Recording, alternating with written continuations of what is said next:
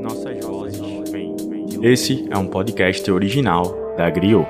Nossas vozes vêm de longe. Nossas vozes vêm de longe.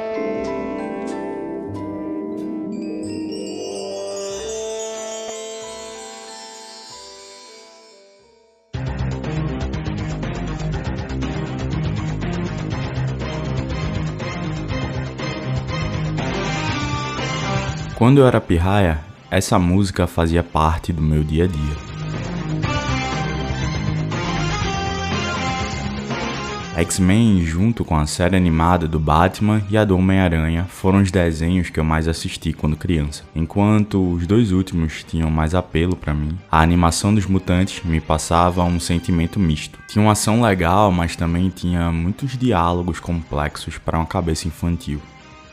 Anos depois, me dei conta o quão político era X-Men. E o quanto eles, assim como outras histórias de super-heróis dos quadrinhos, fazem um trabalho de politização de maneira quase sutil. Eu digo quase porque algumas coisas não são nada sutis. Uma dessas coisas é a inspiração que pauta os X-Men na sua narrativa matriz, e que acaba levando a uma dicotomia que é muito repetida na cultura pop. De um lado, o radicalismo de Malcolm X, do outro, o pacifismo conciliatório de Martin Luther King. Essa visão de duas figuras históricas do movimento negro nos Estados Unidos é compartilhada e replicada até hoje dentro de séries e filmes. Mas a que ponto essa polarização realmente existe? Até que ponto essa é apenas uma interpretação com forte viés político que tenta diminuir uma luta histórica? Depois de um ano do primeiro Politizando a Cultura Pop, a gente voltou para falar um pouco mais sobre a dicotomia compartilhada pelo imaginário cultural no mundo e o que isso tem a ver com política. Eu sou Caio Santos e você está ouvindo Política Massa. Depois da vinheta, a gente volta. Até já!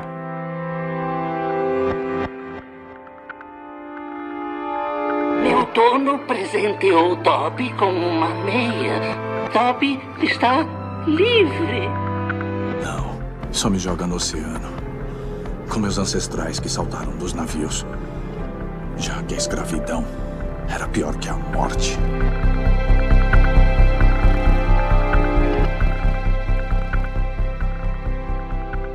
Ei! Quando vocês fazem graça, a gente não ri! Quando vocês dão tiro na gente, porra! A gente não morre também! Mas se a gente é igual em tudo, também nisso vamos ser!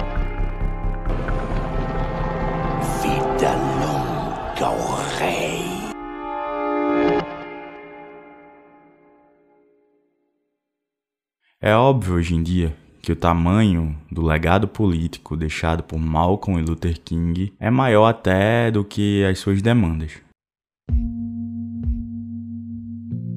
O alcance mundial que as suas figuras têm para a história vai além do contexto norte-americano em que eles viviam. Mas apesar de serem, sim, ícones negros para pessoas no mundo inteiro, esses dois eram acima de tudo pessoas.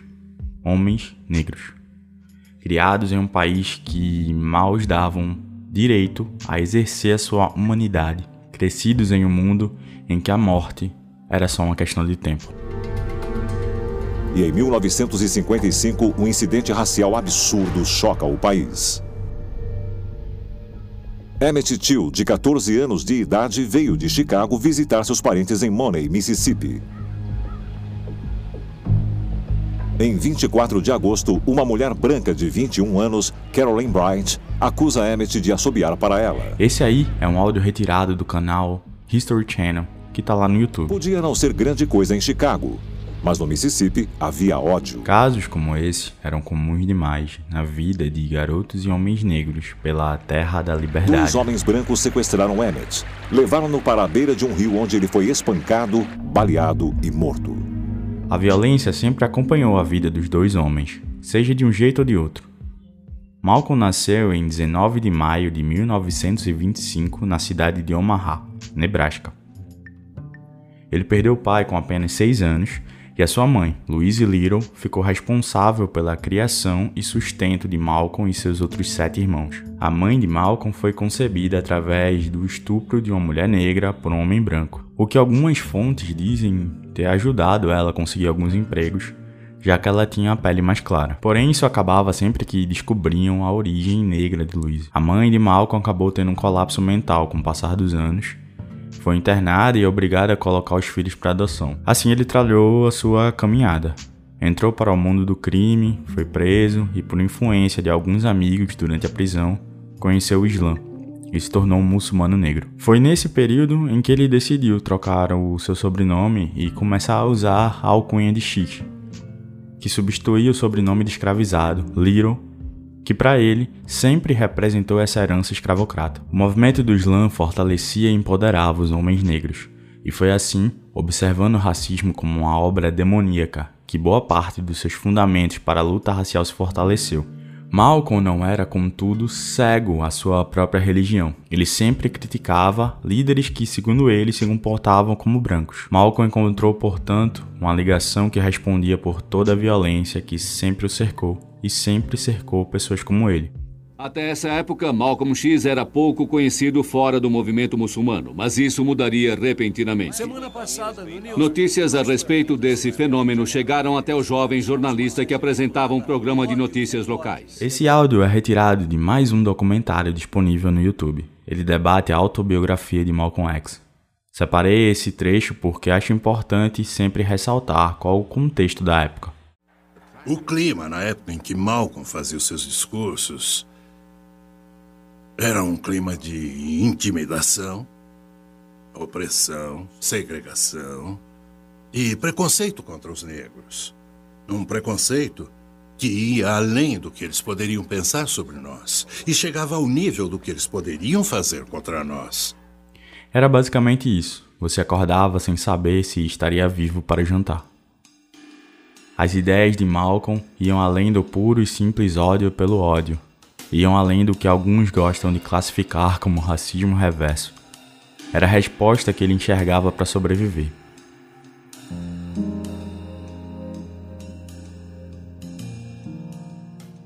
E para mostrar isso, eu decidi trazer um trechinho de um discurso dele.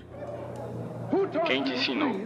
Quem te ensinou a odiar a cor da sua pele, até o ponto que você clareia sua pele para se parecer com um homem branco? Quem te ensinou a odiar o formato de seu nariz e de seus lábios? Quem te ensinou a se odiar, a odiar você mesmo, do topo da sua cabeça até os seus pés? Quem te ensinou a odiar a sua própria raça? Odiar tanto que vocês não querem estar próximos uns dos outros? Antes que você venha se perguntar, Senhor Mohammed, será que ele nos ensina a odiar? Pergunte a você mesmo quem te ensinou a odiar a forma como Deus te fez.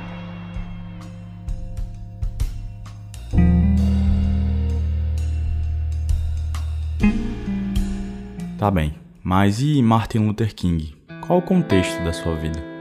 Bom, ele foi criado em uma família cristã, tradicional e que tinha até boas condições de vida. Exposto à violência racial apenas do lado de fora de seu bairro, já que ele veio de Atlanta, Geórgia, no sul dos Estados Unidos. Casos como linchamentos, violência policial e segregações institucionalizadas eram muito comuns na vida próxima de Luther King.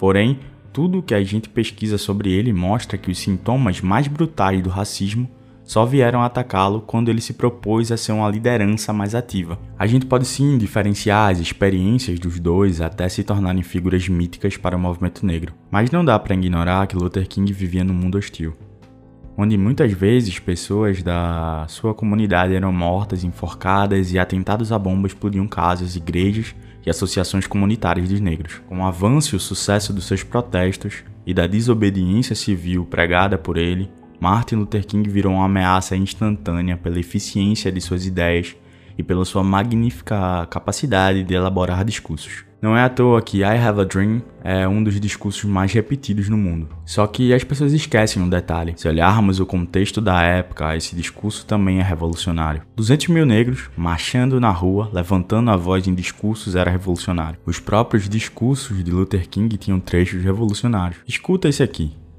É o Sermão para Além do Vietnã. É hora de quebrar o silêncio. Proferido no dia 4 de abril de 1967. Estou convencido de que, para nos colocarmos do lado certo da Revolução Mundial, nós, como nação, devemos passar por uma revolução radical de valores. Precisamos agir rapidamente. É preciso urgentemente dar início à transição de uma sociedade orientada para coisas a uma sociedade orientada por pessoas. Enquanto máquinas e computadores, o imperativo do lucro e o direito da propriedade forem considerados mais importantes que as pessoas, o grande tripé, racismo, materialismo e militarismo, jamais poderá ser superado. A minha principal dúvida é: por que existe esse interesse tão grande em polarizar esses dois caras? Para responder isso, eu precisei me debruçar um pouco mais na cultura pop. O resultado dessa busca você descobre depois do intervalo. Em novembro de 2019, o primeiro episódio do Política é Massa foi publicado. Junto com ele veio a marca Griot. Desde seu nascimento, esses dois projetos tinham um objetivo: fortalecer uma comunicação mais diversa, estabelecendo conversas diferentes e contando histórias quase imaginais. De lá para cá, outros projetos surgiram. Novas linhas foram traçadas e a gente sente que a Griot só cresce em significado, em conceito, em público. E é por isso que criamos essa campanha de financiamento coletivo no Apoia-se. A partir de R$ reais você ajuda a Griot a se equipar e turbina nossos meios de produção. Por isso, mesmo sabendo que tudo está caro e que a realidade se impõe, se ainda sobrar um troco, considere apoiar a gente. Acesse apoia.se barra Podcast. Batendo a meta, a gente consegue lançar mais material das nossas produções originais. Fica sabendo que com um pouquinho você ajuda a gente demais. apoia.se barra Podcast. Ajude as nossas vozes a chegarem mais longe. Agora, de volta ao episódio. Agora fui. Eu liguei para meu amigo antropólogo Gilson, um cara muito especial que conhece muito sobre a história negra no mundo. Eu queria saber dele por que é tão comum essa visão polarizada entre Luther King e Malcolm X. Recentemente a, a Netflix lançou uma série sobre aquela Madame C.J. Walker. Né? Uhum. E, e eles também é, levaram para essa, essa coisa dessa dicotomia. E foi engraçado que a percepção de Gilson foi além. Aqui ele traz um exemplo de outra série da Netflix que lida com esse antagonismo de ideias raciais. É, que cria uma noção de é, mocinho e bandido, né? Tipo assim, a pessoa que é heroína e a pessoa que é a vilã do rolê, ou, ou essas dicotomias mesmo assim, que é a cara não só de Hollywood, mas a cara do pensamento ocidental, né? Sim. A parada, a parada é meio, a parada é meio terrorista versus pacifista, né? Pessoa que quer Exato. conciliar contra o cara que quer separar e segregar ainda mais, Exato. responder com ódio, sim. Aí assim, é, Acho que muita gente que, que ouve é, o teu podcast deve ter visto aquela série da Madame C.J. Walker, né? Que falava da história da Sarah Walker como a primeira mulher a se tornar milionária nos Estados Unidos. E é, eles criaram uma, uma, uma personagem é, fictícia, que é a Ed Monroe, que foi, na verdade, uma homenagem, uma referência a Anne Malone. Né? Só que eles criaram exatamente apresentaram a Anne Malone, na figura dessa Ed Monroe, como sendo uma vilã da Disney, como alguns textos até colocaram, sabe assim? Como sendo uma mulher que, que perseguiu, que tinha um ódio por C.J. Walker e tal, que na verdade, quando a gente vai analisar a história, não tinha isso. Na verdade, a Anne Malone, ela contribuiu para o crescimento da Madame C.J. Walker. Elas não eram antagonistas, elas não eram tipo uma mocinha, outra vilã elas eram duas mulheres extremamente importantes para o contexto do empreendedorismo negro estadunidense. Em alguns aspectos, é semelhante à relação entre o professor Xavier e o Magneto. A criação dos X-Men, por exemplo, está assim muito vinculada às personas de Luther King e Malcolm X. A guerra virá, Charles, e eu pretendo lutar com todos os meios necessários. Como mostra esse áudio do History Channel no YouTube, novamente. Os X-Men se tornaram uma alegoria a um tipo de preconceito que pessoas de cor e negros, especificamente, sentem quando tentam negociar com a sociedade americana. Os personagens também refletiam o debate que acontecia no movimento dos direitos civis sobre como revidar. Entre esses mutantes existem duas facções. Existe uma facção liderada pelo professor Xavier que acredita que precisamos viver juntos aos humanos comuns, que somos uma só sociedade. E daí tem outra facção liderada pelo Magneto, que diz: não, precisamos nos proteger. Os humanos vão vir atrás da gente e temos que ir atrás deles primeiro. Em produções como o filme Pantera Negra, esse debate também retorna. onde as pessoas de forma até bem superficial comparam as visões de T'Challa e Killmonger com as visões de Malcolm X e Luther King. Né? É necessário ter um herói, a figura do herói, o indivíduo, né, para ser bem centrado nessa coisa da modernidade, do individualismo e tal, e do vilão. E aí, é, quando a gente pensa em Malcolm X e Luther King, é, é um formato né, que agrada muito, mas muito, muito, muito essa não só a cultura pop, mas o próprio pensamento é, moderno, ocidental e, sobretudo, estadunidense, que quer procurar um vilão. Tudo isso reflete uma preguiça nas interpretações que não enxergam as ideias desses dois homens para além da dicotomia criada em torno deles. E nesse ponto, né, pouco se fala sobre como é que Luther King e Malcolm X tiveram, antes de serem executados, né, é bom deixar isso claro, é, tiveram visões que foram cada vez se aproximando mais um do outro, né? E isso não interessa a cultura pop, isso não interessa a Hollywood, né? Isso não interessa aos Estados Unidos. É muito fácil apenas limitar os conceitos e ideias de Luther King com a busca pura e simples pela igualdade, como a gente vê muita gente de direita fazendo por aí. É, e ainda tem um perigo nisso, sabe, Caio, que eu vejo. Para além da cultura pop, eu vejo que muito do do ativismo, até no, nosso, até no Brasil, assim, diferentes regiões do Brasil, cai nessa dicotomia, né? Tipo, ah, porque Luther King ele era muito passivo, né? E Malcolm X era pé na porta. Quando, na verdade, é, não havia nada de passividade nas manifestações é, não violentas, né, de Luther King. É, isso, isso é importante dizer, né? Porque eles seguiam a filosofia da não violência, que Gandhi também seguiu, mas isso não quer dizer que o, os brancos estadunidenses, a hegemonia inglesa na Índia, para falar de, de Gandhi também, não se sentiam violentados pelas atitudes de negros que marchavam pelos seus direitos. E também é muito fácil limitar a luta de Malcolm X ao supremacismo ao contrário. Não, e aí por outro lado, assim, é... Malcolm X é sempre colocado nessa figura, né? Tipo, tinha ódio dos brancos, chamava os brancos de demônios, demônios brancos, se não me engano, né? Demônios de olhos azuis e tal. E, e aí, assim, é, nada não se fala sobre como é que a viagem que ele fez, né, é, ao exterior, é, por causa da sua, da sua busca também dentro do Islã e tudo mais, mudou essa visão dele e fez com que ele também entendesse que é, havia alguns brancos que eram aliados e tudo mais. E aí você tem uma visão que se afina, porque também Luther King só é lembrado, por exemplo, quando fala do I have a dream, né? Eu tenho um sonho.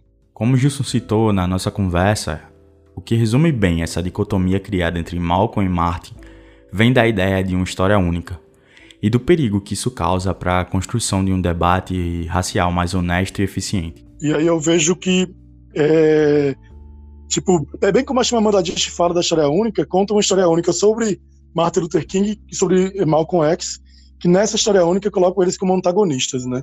E não como caras que aprenderam um com o outro, inclusive, mudaram pontos de vista uns um com o outro.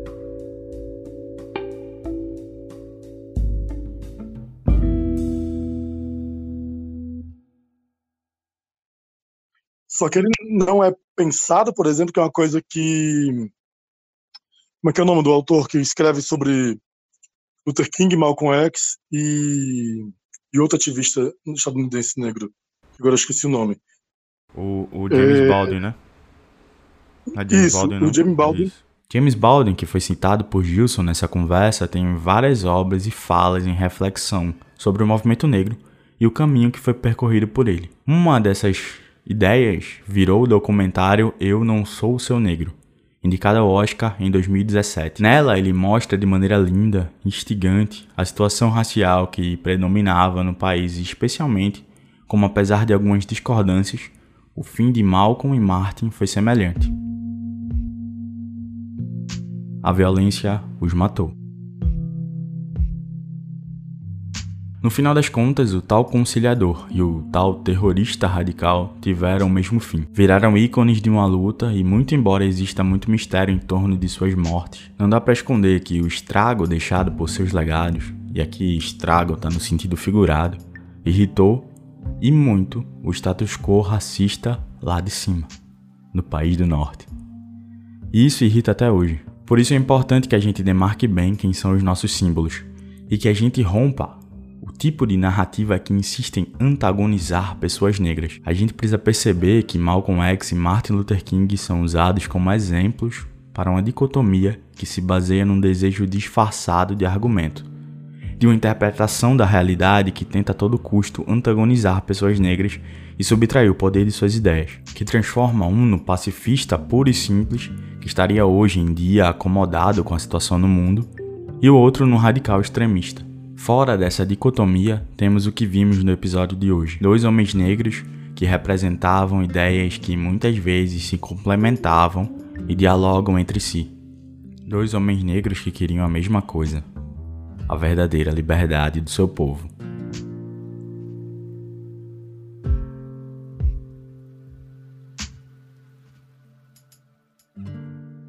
Coruja BC1 tem um verso na música Jazz Records que diz: Mataram Cristo, mataram King, mataram Malcolm, mataram meu irmão de infância de cima da Falco. Se a vida imita a arte na arte que imita a vida, minha arte vai narrar a história dos pretos que vence Isso significa exatamente o que eu penso. Enquanto tentam tangenciar nossas ideias e nos dividir, eles trituram nossos corpos. Então, antes de compartilhar dessa dicotomia, cabe sempre a reflexão. Mentiras que confortam verdades incômodas. Mentiras que confortam verdades quem interessa separar os negros e suas ideias?